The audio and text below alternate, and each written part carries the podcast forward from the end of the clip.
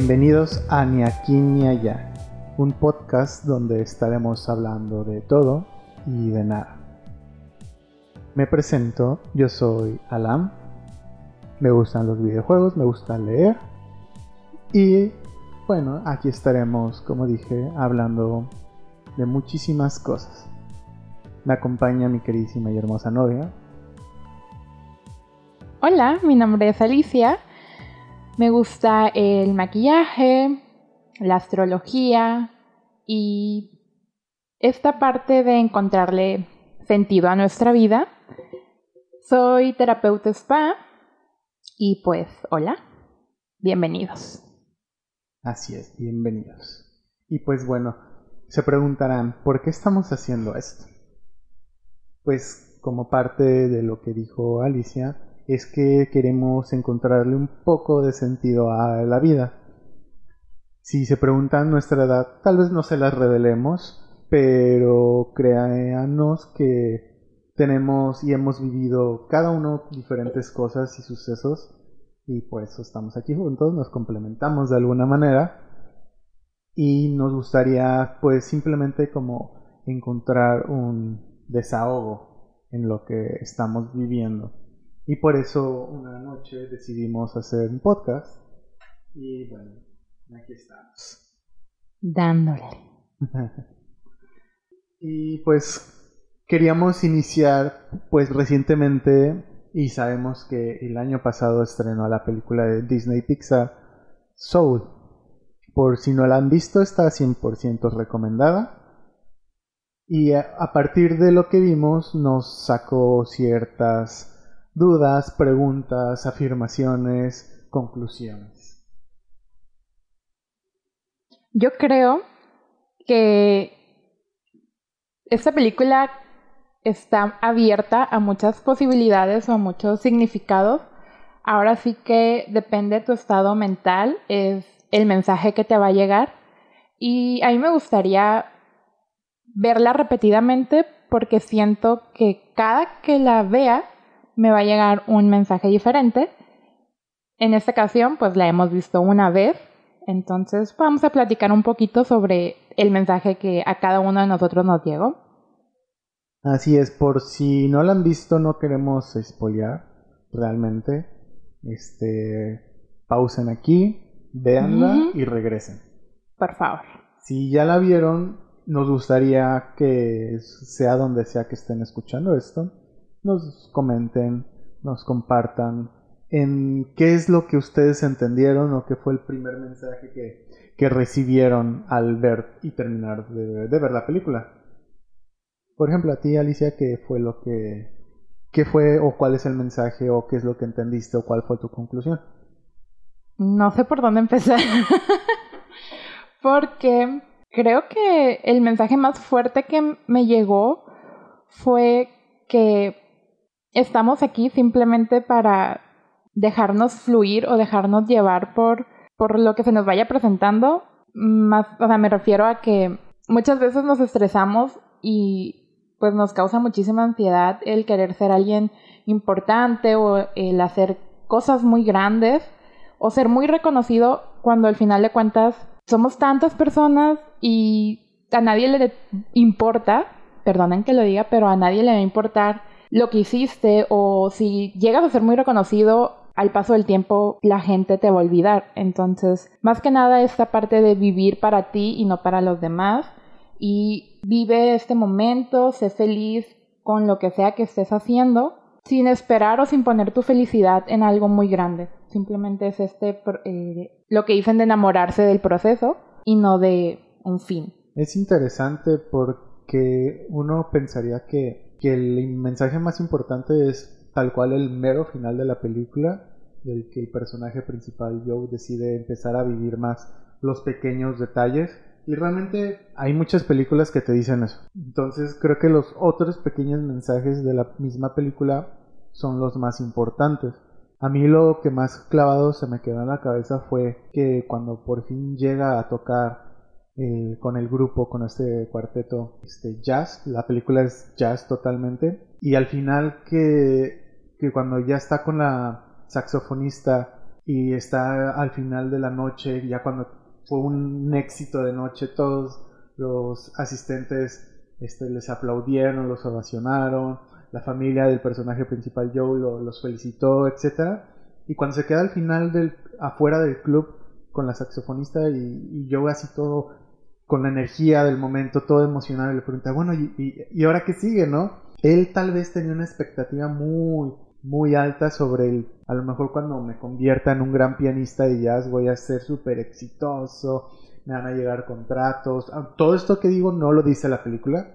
Tal vez es una expectativa que a mí me creó al ver el, la situación desde el inicio hasta ese momento en la película, ¿no? Y cuando se da cuenta que pues llegó, alcanzó, tocó y tuvo su momento por fin después de, nunca dicen la edad del protagonista, digamos que debe tener unos 40 años, eh. aprox. Y cuando dice, bueno, ¿y qué sigue? Y la, la líder del cuarteto le dice, pues nada, o sea... Nos vemos mañana a la misma hora o algo así. exactamente así, nos vemos mañana a la misma hora. Y yo se queda, ¿qué? O sea, esto no, no lo esperaba. Sí, yo lo sentí eso como un, por ejemplo, ya los que vieron la película, ¿no? De la historia comienza mostrando la vida de él, que era maestro, que hacía tal, como que él estaba muy atrapado en, su rutina. Entonces, siento que cuando ella le dijo esto de nos vemos mañana, es como... O sea, como salir de una rutina para, entrar, a, otra. Es como esas películas de que, no sé, mm, normalmente son de miedo pero de que se repite el mismo día muchas veces, entonces siento que es como lograste salir de una rutina, pero vas a entrar a otra. Y al paso de un tiempo, el chico a lo mejor va a decir, esto ya no me llena. Y está muy bien, porque al final de cuentas, siento que de eso se trata la vida, de de tener cambios y de poder adaptarte a, estos cambios. No te quedes como estancado en, en de que esto me apasiona y soy buenísimo en esto y ya no voy a hacer nada más. Él siento que pasó su etapa como maestro, ahora va a ser lo que él siempre quiso ser, pero a lo mejor y puede ser como una continuación de la película del qué va a pasar después de que él quiera hacer algo más o no sé, no sé si me explico. Sí, simplemente es como a mí me gusta escribir y en los cursos que tomé me enseñaron algo que se llama el camino del héroe. Y tal cual es todas las películas donde hay un héroe y un villano o, alguien a vencer, es el, el mismo círculo. El héroe tiene una rutina, algo lo saca de su rutina, enfrenta un primer problema, llega y ve que el problema o no era el problema, sino un problema más grande, o se soluciona y crea un problema más grande, este, el héroe se desilusiona o cae y lo vencen, tiene un momento de redención, vence el problema ya principal y regresa a una nueva rutina. No, no puede regresar a la vieja rutina porque todo ese viaje ya lo cambió, ya lo transformó. Entonces es como parte del proceso de, pues, de, las, de la vida en general, ¿no? Esos aventureros que dicen, sí, yo, eh, ahorita todo esto se me acaba de ocurrir, claro. Yo me fui de viaje y todo eso, y, pero pues ya estoy aquí pensando en el siguiente viaje. Ah, pues chido, pues qué bueno que te saliste de tu vieja rutina, pero pues ahora estás en otra nueva, en una, en una nueva rutina. O sea, qué bueno que viajaste, te conociste, etcétera hiciste y deshiciste, pero ahora estás aquí con esa, esa experiencia y viviendo la misma vida, pero con nuevo conocimiento. Te quedaste pensando. Sí, es que hace cuenta con todo eso que dijiste, fue así un... Mm, creo que esto fue una frase como de maestros o algo así en algún punto de la educación que dice que la mente que se abre ya no regresa a su mismo tamaño. Y es prácticamente lo que acabas de, describir, pero... Y yo les dejo con otra frase que a mí me enseñaron creo que en la prepa, en la secundaria. Todos los hombres, 2021, todas las personas, eh, mueren cada, cada día o cada noche. Porque dejamos de ser el de ayer. Claro. Entonces nunca seguimos siendo los mismos. Y de ahí podemos, ya, ya agarramos, ¿no? Bien viajados, esta parte de, de que muchas veces recordamos cómo éramos antes y nos llega esa nostalgia y por un lado es como quisiera volver a vivir ese momento, quisiera volver a estar en el lugar donde estaba y todo eso, pero de todo esto es las cosas no van a pasar de la misma manera dos veces. ¿Por qué? Porque esta parte de que ya abrimos nuestra mente, por esta parte de que ya tenemos esa experiencia, ya tenemos nuevas, entonces creo que es muy difícil que algo pueda ser vivido igual o de la misma manera. Es como lo que les decía de cada que veamos la película nos van a llegar mensajes diferentes. Sí, y no solamente con Sol, con todas las películas. O libros o, cualquier cosa. Sí, y realmente, imaginen, toda esa, esa película nos hizo crear el podcast prácticamente. Porque como que quisimos decir, muy, queremos decir en un futuro, ah, obviamente, muchísimas más cosas, no solamente como temas así de, de profundos. Porque todavía falta hablar, o sea, acabamos de hablar de la película en cuestión de la parte externa del día a día y de las rutinas, pero también nos falta hablar sobre todo esto que vivió el alma mientras estaba en coma. Que esto es, como un tema muy extenso, pero también hay que, es importante pues que hablemos de eso, siento yo. Sí, imagínate, o sea, obviamente las personas que ven la película desde que ven que es animación, no se lo van a tomar en serio, porque pues es un tema muy controversial, están diciendo que hay alma, que no hay ángeles sino seres que nuestra mente no alcanza a comprender. Y hay un más allá y hay un antes de la vida y donde se forman las almas que van a formar el, eh, por lo menos ese plano existencial. Porque en algún momento dijeron sí este es el de la tierra y o sea estás diciendo que más hay más cosas allá como dejando ese esa duda de que oh o sea así serán todo las antes de la vida de todos los todo planetas. Lo otro que no sea la Tierra. Ok, no había pensado en eso. sí, o sea, están diciendo que, que probablemente hay vida más allá del planeta Tierra y porque aparte pues nada más es el planeta Tierra donde se enfoca la película. Pero pues de dónde salieron los, los seres esos raros que los podríamos llamar como maestros que están como guiando o guías más que nada sí. guías este previda que están, vale la redundancia, guiando a las almas antes de, de pasar al más allá, o ah, primero a, la vida y luego al más allá. Vaya, vaya.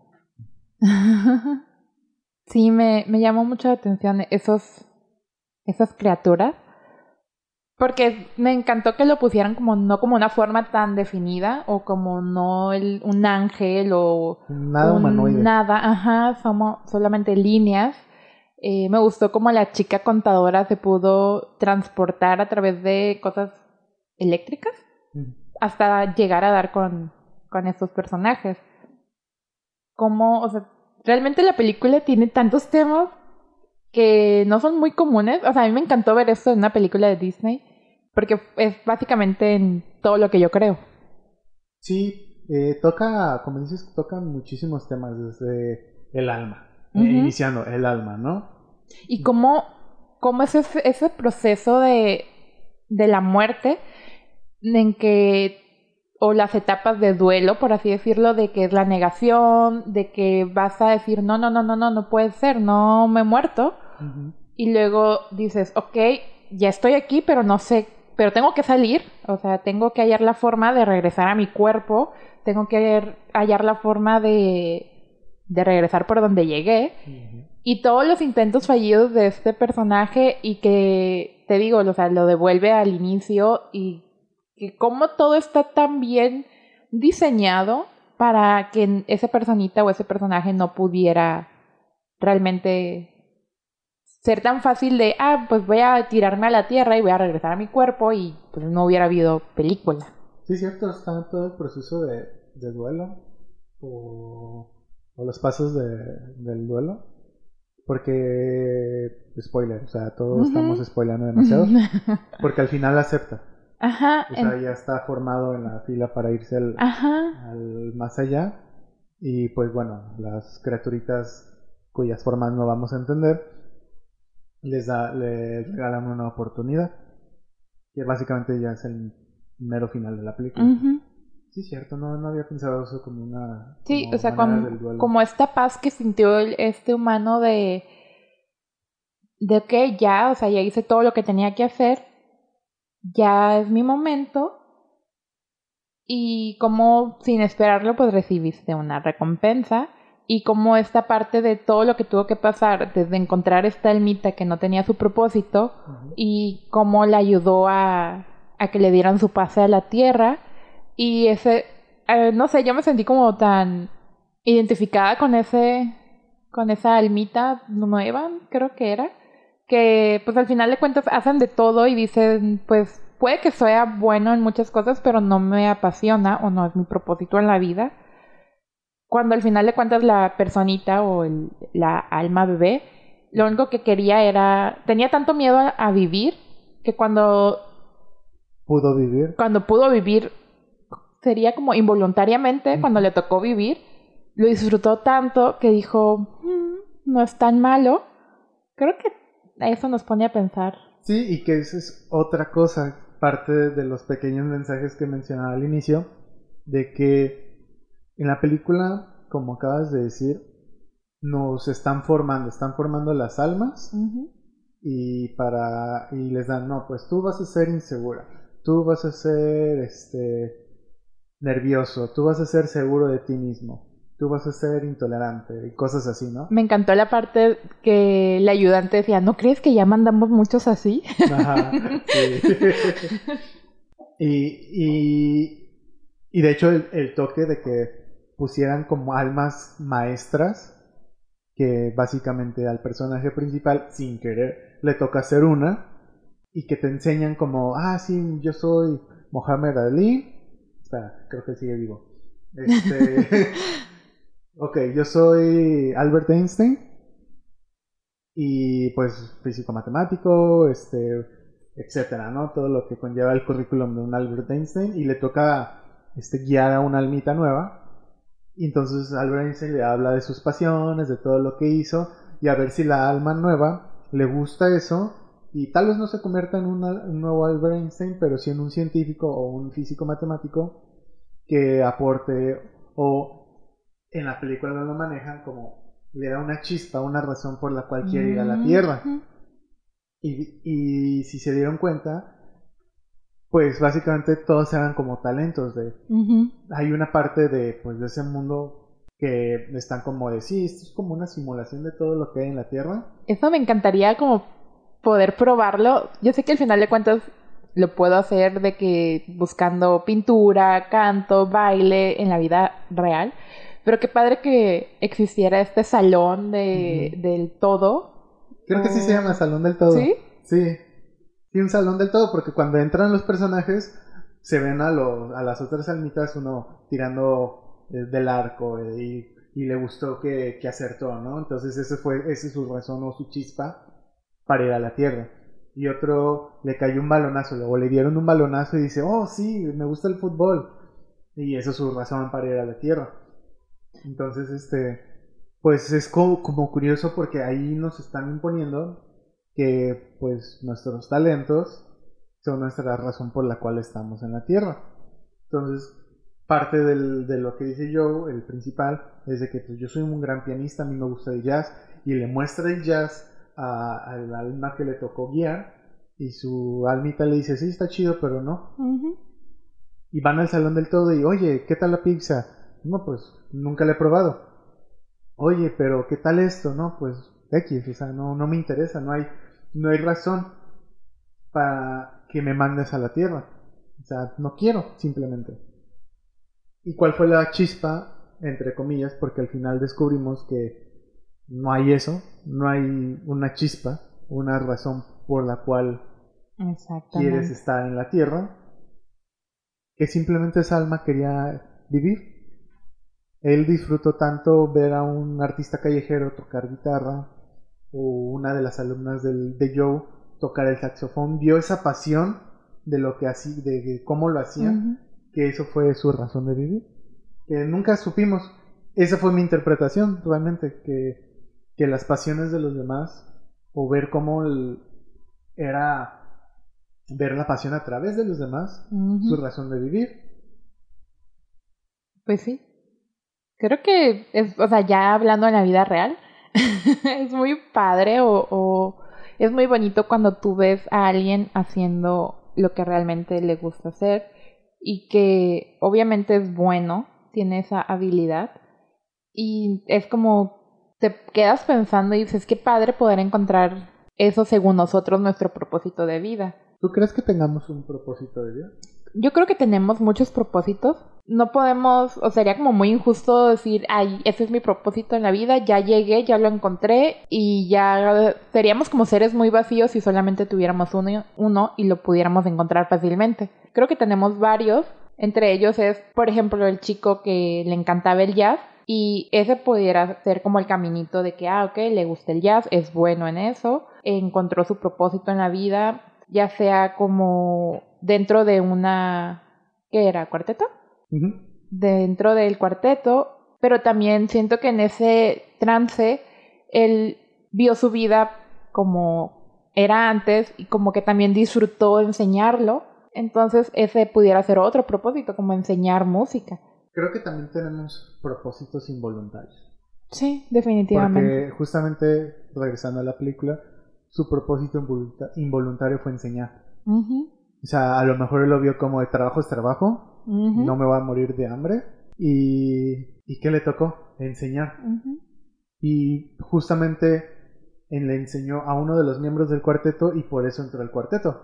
Y luego también tuvo una alumna que, que la vio apasionarse con, no me acuerdo del instrumento, este, pero que la vio apasionarse y, y eso a él le gustó ver ya estaba acostumbrado, pero aún así le fascinaba como ver que su alumna tuviera esa pasión, mientras los demás nomás simplemente tocaban por tocar.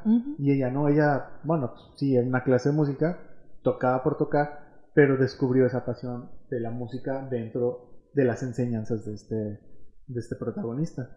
Sí, también me gustó mucho la parte en el que en la almita perdida, el que no tenía sentido, estaba en el cuerpo del maestro y escuchó a la chica tocar ese día que le dijo así como que no, pues ya voy a renunciar a esto, todos tienen razón, eh, no, no tengo por qué seguir mi sueño o algo así, como que ya se estaba rindiendo. Entonces como esta almita sin sentido, por así decirlo, no sabía qué rollo emocionalmente, o sea, no, no tenía control de sus emociones y no tenía como ese tacto de lo que tenemos que hacer o decir. Y simplemente le dijo, pues sí, déjalo, ¿no? Algo así como que, pues si no... Pues sí, si no te gusta, déjalo. Ajá, déjalo.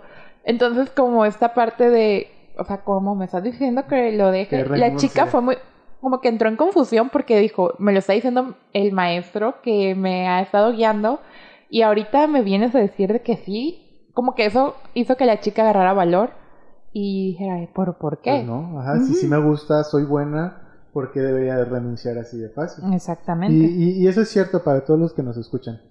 Si les gusta y se creen buenos, ustedes, no que les digan un tercero o un segundo de su vida, ay, eres bueno. No, si ustedes se creen buenos, si ustedes se creen capaces y lo saben, porque una cosa es creérsela y otra es saberla, si ustedes saben que son buenos para algo y les gusta hacerlo y les apasiona, háganlo. No, no se basen en lo que otras personas en su vida, incluyendo familia, les digan. Así que eso es otro tipo de mensaje que, que recibimos de la misma película, que es Joe le encantaba el jazz, no le gustaba el jazz, su papá le enseñó el jazz, se enamoró de la música y su mamá está todo en contra de, de que siguiera ese sueño. Incluso cuando logró entrar al cuarteto, su mamá estaba en contra todavía. ¿Y qué, y qué resultó? Que, que curiosamente eh, se enfrentó a su mamá y su mamá fue de, ok, o sea, sí, veo que a mi hijo le gusta, lo voy a apoyar. Eso es lo mejor que te puede pasar en esa situación. Que eh, cambies la opinión, las ideas de alguien muy cercano a ti para que logre ver lo que a ti te gusta. Bueno, yo creo que eso que dijiste es parte de, según mis creencias, eh, como esta parte de ley de atracción, de que si tú te crees el mejor o si tú crees que eres bueno en algo, definitivamente vas a desarrollar la habilidad de hacerlo bien. Porque, pues ya sabes, ¿no? Esta parte de... Mm, como... Ay, no, no, no sé cómo va en español. Fake it, como... Hazlo como sí o actúa como sí. Ah, fake it, fake it until you make it. sí. Entonces... Hazlo hasta que... fíngelo. finge que, fíngelo hasta que sepas hacerlo o que empieces a hacerlo. Sí, entonces creo que eh, puede ser por ahí. Y también hay que estar como conscientes de, se va a salir un poquito de todo lo positivo que hemos dicho, pero también una vez escuché como una entrevista a, creo que el, señor es Odín o Dupeirón, ajá, algo así, de esa parte del positivismo tóxico. vamos a por no decir una mala palabra, de esa parte de, es que a mí me encanta cantar, que dijo, ¿no? Que ponía, pues sí, pero no te sale cantar. Entonces, pero es que yo lo amo, es mi pasión. Siento que existe una gran posibilidad de que por más que queramos hacer una cosa, no, no logremos ser bueno, pero pero tampoco hay que dejarnos de que, no, no hay que dejarlo solo porque una persona te dice, pero pues no, no eres bueno. Creo que en cuestión de música, de canto, creo que podemos como, como practicar o como... Hmm, o sea, cualquier persona puede tomar clases de canto, no necesariamente porque quiere ser cantante, como para saber afinar, como entonar o afinarse o etcétera y no necesariamente para ser cantante. Entonces, o de ya de ahí, de tomando, o sea, tomando esas clases donde dices, bueno, pues yo ya sé entonar, a lo mejor no tengo la mejor voz, pero sé entonar, ya puedes como, alguien te puede ir guiando como, ok, o sea, tu voz la podemos meter en este género, o tu voz la podemos meter acá. Hay, hay algo que, que es cierto, es parte de lo que dices, yo tengo ideas encontradas. Este, los que son de talento nato no siempre van a ser exitosos en lo que en lo que o en el área en el que se desarrolla ese talento nato. Por ejemplo, voy a hablar un poquito de deportes, el fútbol.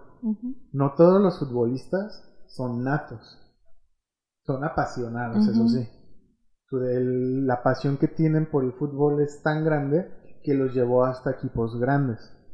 Sí, hay talentos natos, que también eso los llevó hasta donde están. Sin embargo, y quiero que lo piensen también de esta manera, este, niños y niñas que jugaban fútbol de chiquitos y que vieron que había talentos natos dentro de su primaria, secundaria, prepa, y eran muy apasionados, ¿quién realmente siguió esa pasión? Y dices, viendo un partido, yo conozco a ese güey. No, son muy... Este, esa es la diferencia, o sea, si tú sin talento nato te gusta algo, puedes desarrollar ese talento, aprender, desarrollar y... Ejecutar. ajá, exactamente. y mantener el, el, talento. Hay que otro ejemplo, un poquito regresándonos a lo artístico los dibujantes. La gran mayoría son talento nato. Pero si no aprenden algo fuera de lo que ellos, entre comillas, saben, porque tampoco el talento nato es de que salen, nacen con ese conocimiento. O sea, ellos, un artista nato agarra el lápiz y, y así como te ve, te hace un, retrato, ¿no? Pero a lo mejor no tiene estilo. A lo mejor no sabe sombrear. Entonces, no solamente va a ser dibujitos, no, tienes que aprender este, técnicas, teoría, conocer artistas, inspiración, etcétera. Como a lo que digamos con los géneros de la música, como encontrar tu estilo de, ah, ok, me llamamos la atención como los cómics o como ya algo más realista o como... y ya... Es, tal vez el mensaje sería prueba distintas cosas y quédate con lo que más te hayas disfrutado, con lo que más hayas vibrado. Pero aquí, aquí también está la otra parte la, del, del asunto. A ver. Hay que aceptar cuando no eres bueno. Ah, claro, sí. Pero hay muchos que no lo aceptan y es algo de lo que de lo que dijiste de es que a mí me encanta cantar y pero no eres bueno y está bien. Si de plano este tú dices, es que como no soy bueno, a mí me encanta y odio tu tu rechazo hacia, hacia mi pasión. Seguro me tienes envidia. Seguro me tienes envidia, ajá. Eh, pero hay que aceptar cuando pues no tienes el talento. Nunca es tarde para aprender, eso es cierto. Pero también hay que distinguir o aceptar, mejor dicho, cuando no tienes el talento, o sea, de plano, ni aunque dibujes todos los días, aunque cantes todos los días, no lo vas a hacer y por lo menos aprendiste o sabes, conoces el tema, teorías, etcétera, y eso es lo que te va a apasionar, o sea, te va a seguir apasionando, pero no lo haces porque no, no tienes el talento, o no lo desarrollaste o no supiste desarrollar lo demás, y eso está bien, y no debería de molestarnos realmente, porque es algo que aprendemos de uno mismo a aceptar, pues, nuestros límites, no somos, podríamos llegar a ser de todo, pero también tenemos límites, tanto físicos como mentales. Claro. Ya voy a poner un ejemplo muy personal. Yo cuando hace muchos años tomé un, curso de storytelling y por eso sé lo del camino del héroe. Terminó el curso y el profesor me dijo, oye, ¿no vas a tomar el de dibujo básico? Y yo, es que no sé dibujar. O sea, prefiero saltarme el de dibujo básico y llegar hasta el de storyboard, que pues nos vas a enseñar un software. Entonces quiero aprender a usar el software más que nada. Me dice, no, pero pues toma el de dibujo básico, de todos modos, para que no te quedes una semana sin hacer nada. yo, mm. es que no sé dibujar. Y ya vi la gente que está dentro del curso y todos saben dibujar. O sea, que me voy a trazar, o sea, voy a estar haciendo muy feos dibujos. O sea, puedo aprender. O sea, sí, yo encanta aprender y todo eso. Pero no esperes de mí que, que de un dibujo de círculos y palitos te haga un, un, este, un retrato de la Mona Lisa. Y un profe, este instructor fue, ándale, entra. Ah, está bien, entré. Pues el señor se esforzó tanto en quererme enseñar a dibujar. Me dijo, ah, aquí vas a salir hecho un artista. Y pues no es cierto. ok. Entonces me dijo, ay, Alan, lo siento, es que fracasé. Le digo, no, o sea, yo, yo conocía mis límites. O sea, desde chiquito yo hice mis garabatos yo tal vez me apasionaron otras cosas y no pude desarrollar el dibujo. Porque me encantaba dibujar, tenía, hacía cómics de círculos y palitos, y pero no, no hacía nada más allá. O sea, no, nunca agarré un lápiz papel y me puse a hacer un retrato o un dibujo más elaborado. Tal vez algún Goku, pero estaba deforme. Mm. Yo lo que hacía era calcarlas, o sea, como ponía la imagen que quería dibujar y luego la hoja en blanco y trataba de copiarlo. Fue como que lo mejorcito que me salió en cuestión de dibujo. Pues sí, yo fíjate, en la universidad todavía nos enseñaron técnicas en la clase de diseño gráfico, introducción al diseño gráfico, y, el puntillismo no me sabía, ni, ni hay una técnica de, de dibujo, bueno, de, pues una técnica de arte, que es de rayas creas con mm. rayas, muchas rayas, sombras, texturas, etcétera. Y yo no supe hacerla. Me salió mejor el puntillismo y eso ya es mucho. y, y, tal cual eran, eran calcas. Lo que nos puso a hacer la maestra era, ah, calquen el dibujo y ya con la, con la técnica ah, este, desarrollan, este, bueno, aprenden a, usarlo. Y la mejor parte del puntillismo fue la parte que me dio la maestra. Ah. Ok, suele pasar. Así me pasó con un curso que tomé de, de esos cursos cortos de, de mandalas. Entonces, o sea, yo tenía tantas expectativas con ese curso, yo dije, saliendo de aquí, me voy a ir a pintar un mural o algo así. la verdad es que, no, o sea, la maestra fue así como que dijo, no importa, las líneas no tienen que ser perfectas, o sea, lo importante es la pasión o o lo que estemos proyectando en ese momento, pero en mi cabeza una mandala es perfecta, o sea, está todo tan tan diseñado y de que ay aquí va a ser círculo, aquí va a ser raya, aquí va a ser un puntito y yo quería eso. Ajá, entonces cuando yo intentaba soltar así como mi mano y hacer esas mismas líneas así, pues había líneas que se veían que me temblaba la mano, cosas así, entonces sí como que la maestra era así de que tranquila, o sea, relájate. Mira, lo importante es que aprendamos a identificar las emociones y sentimientos plasmados en tu, en tu mandala. Y fue así de... Mm, y me dijo, a ver, aquí, ¿qué, ¿qué es lo que estabas sintiendo aquí? Y yo, no sé, o sea... Estrés. sí, sí, sí, o sea, realmente, o sea, yo quise hacer los dibujos intentando de como de plasmar lo que veía en lo que tenía en mente lo que era una mandala. Nunca me enfoqué tanto en esta parte emocional. Y ella, o sea, ya que en uno de los ejercicios, ella me dijo, mira, aquí en este, en este pedazo se ve como que una energía más fuerte, como más segura. Pero en esta parte veo que, que iniciase como que con mucha inseguridad, se ve poca energía. La verdad, no sé cómo es que ella llegó a esos como... Conclusiones. Ajá, esas conclusiones que cuando ella me iba diciendo, simplemente dije, pues a lo mejor y sí, o sea, me, me creí lo que ella me estaba diciendo porque yo no tenía ni idea de lo que estaba haciendo. Entonces, pues, no sé, a veces así pasa.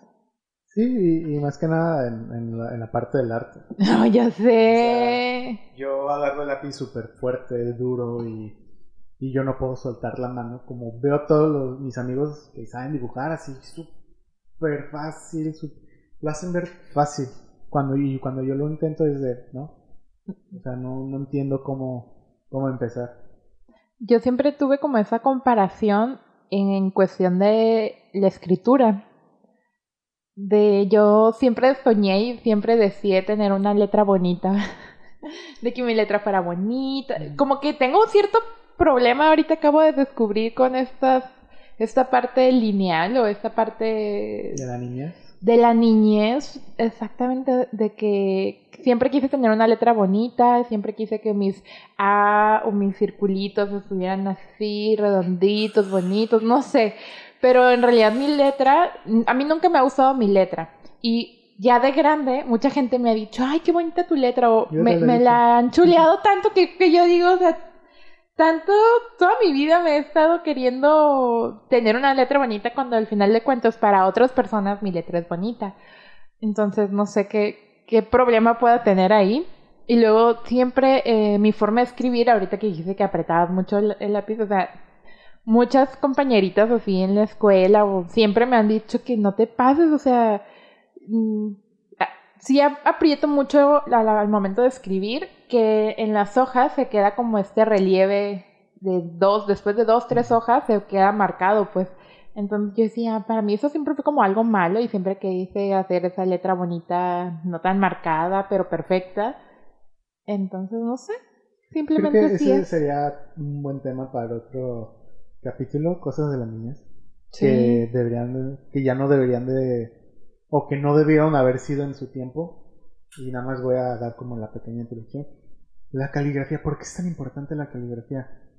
No tengo idea. O sea, yo tenía bonita letra de, de chico, hasta no sé cuándo empecé a hacerla como la hago actualmente. Pero no entiendo por qué era tan importante que aprendiéramos a escribir bonito. Con letra bonita. No sé. Pero bueno. ya me quedé pensando. Pero sí. regresando al, pues, al tema de la vida. ¿Sabes? Algo que también se me olvidó que quise mencionar hace rato, que tú dijiste cuando hiciste la, el comentario de las niñas o los niños que jugaban bien o tenían la habilidad de niños este, cuando jugaban fútbol o algo así, no los vemos actualmente como jugadores profesionales o algo así, porque también yo creo que ya con, con esto, con este episodio ya revelamos nuestra edad, la verdad. Porque, o sea, sí, sin decirla, creo que, que ya dijimos exactamente en qué, en qué edades andamos. Pero esta parte de cómo nos educaron de que eso no es algo a lo para lo que te puedas dedicar. Eso es un hobby. Antes como que sí, bueno, cuando e, en nuestra educación nos separaron mucho, esto es profesional, esto es un hobby. Por ejemplo, yo, yo siempre quise desde la prepa descubrir el maquillaje. Y yo siempre quise estudiar maquillaje y que no sé qué. Y no vas a vivir maquillar. No, creo que nunca me hicieron ese comentario. Creo que eso fue como un ligero autosabotaje. Porque creo que en, la prepa inicié en esta parte de la belleza y así. Y me metí un curso. Pero también quise hacerlo desde el principio. Entonces empecé con corte de cabello, peinado, colorimetría. Entonces realmente cuando llegué a corte de cabello y peinado no me gustó y ya nunca llegué a, la parte de, de la educación de maquillaje porque me desistí totalmente y pues ya no quise seguir. Dije, pues eso ya no me llama tanto y pues así como que a lo mejor sí es es un hobby. Y yo aprendí a maquillarme en, YouTube, viendo tutoriales de en aquellos tiempos. y resultó que pues al final tengo entendido yo que me sale bien, pero tal vez si desde aquel entonces me hubieran dicho, ay, pues, o sea, te puedes dedicar al maquillaje, no sé dónde estuviera ahorita, a lo mejor si hubiera estado aquí hablándole al micrófono, igual no hubiera pasado nada extra, extraordinario que esa donde creo que podemos regresar un poquito a la película de esta parte del chico que dijo, y ahora que más siga, a lo mejor y no hubiera sido nada, nada grande como él tenía su expectativa. Entonces yo creo que esta parte de la educación, claro, o sea, por lo menos los de nuestra edad no vemos a esas personas como profesionales porque mm, alguien nos dijo que no, que no podíamos vivir de eso. Y hoy en día, o sea, yo lo que le digo a mi sobrina es, no me importa si no estudias, o sea, no, o sea, no me importa lo que quieras hacer, pero haz algo. O sea, mm, si no quieres estudiar, no estudies o no estudies una carrera solo por, por tener un título. Y eso sí nos lo decían de que el título es para que seas alguien importante y bla, bla, bla. Si no estudias no vas a ser nadie. Exactamente. Y perdonen, pero actualmente yo veo a mucha gente que no es nadie y pues le va bien. y unos van a gobernar. pero, pero pues no, no sé. Y este, ya para concluir el tema de, pues con el que inicialmente empezamos a hablar? Inicialmente empezamos desde el inicio. sí, no, no, quería ser redundante otra vez. ¿Otra vez? Este, ¿Redundante otra vez? Y, pero bueno, este... Creo que se pudieron dar una idea de el concepto en general del podcast, del ni aquí ni allá, o sea, hablamos, de, todo pero a la vez de nada y no tenemos como algo tan específico o establecido y eso me gusta. Sí, son conversaciones que tenemos en pareja de repente. Y dijo, ¿y por qué no grabamos nuestras tonteras? Y yo, ok, hagámoslo. Y aquí estamos. Y aquí estamos. Pero bueno, esperemos este que les haya latido este concepto, plática. Relajado. Relajado. No, no queremos vernos, no somos profesionales, o sea, Acabe aclarar que, que no somos profesionales y no, no estamos inclinados a un tema o a unas creencias, simplemente es nuestra opinión y puede que mañana pasado escuchemos esto y digamos yo ya no pienso de esta manera y luego opinemos de otra forma, entonces realmente no se toma en personal pues lo que estamos aquí hablando, eh, si sientes que vibraste con algo o si sientes que algo de lo que dijimos aportó, quédate con eso y pues no hay que clavarnos. Exactamente, no hay que clavarnos este, en nada de lo que podamos decir. Sí, realmente no hay mala intención. Eh... Sí, no lo estamos haciendo con mala intención. Sí, ajá. Estamos aquí para expresarnos como todo el mundo lo hace últimamente. Sí, ese es nuestro como lugar seguro, por así decirlo, en donde podemos pues simplemente Hablar de todo y de expresarnos, nada. ajá, de todo y de nada, entonces simplemente no se lo tomen personal y aquí estamos haciendo nuestro máximo esfuerzo. Exactamente. Y pues bueno, este, les repetimos, yo soy Alam. Yo soy Ali. Y este fue Ni aquí. Ni allá. Chao.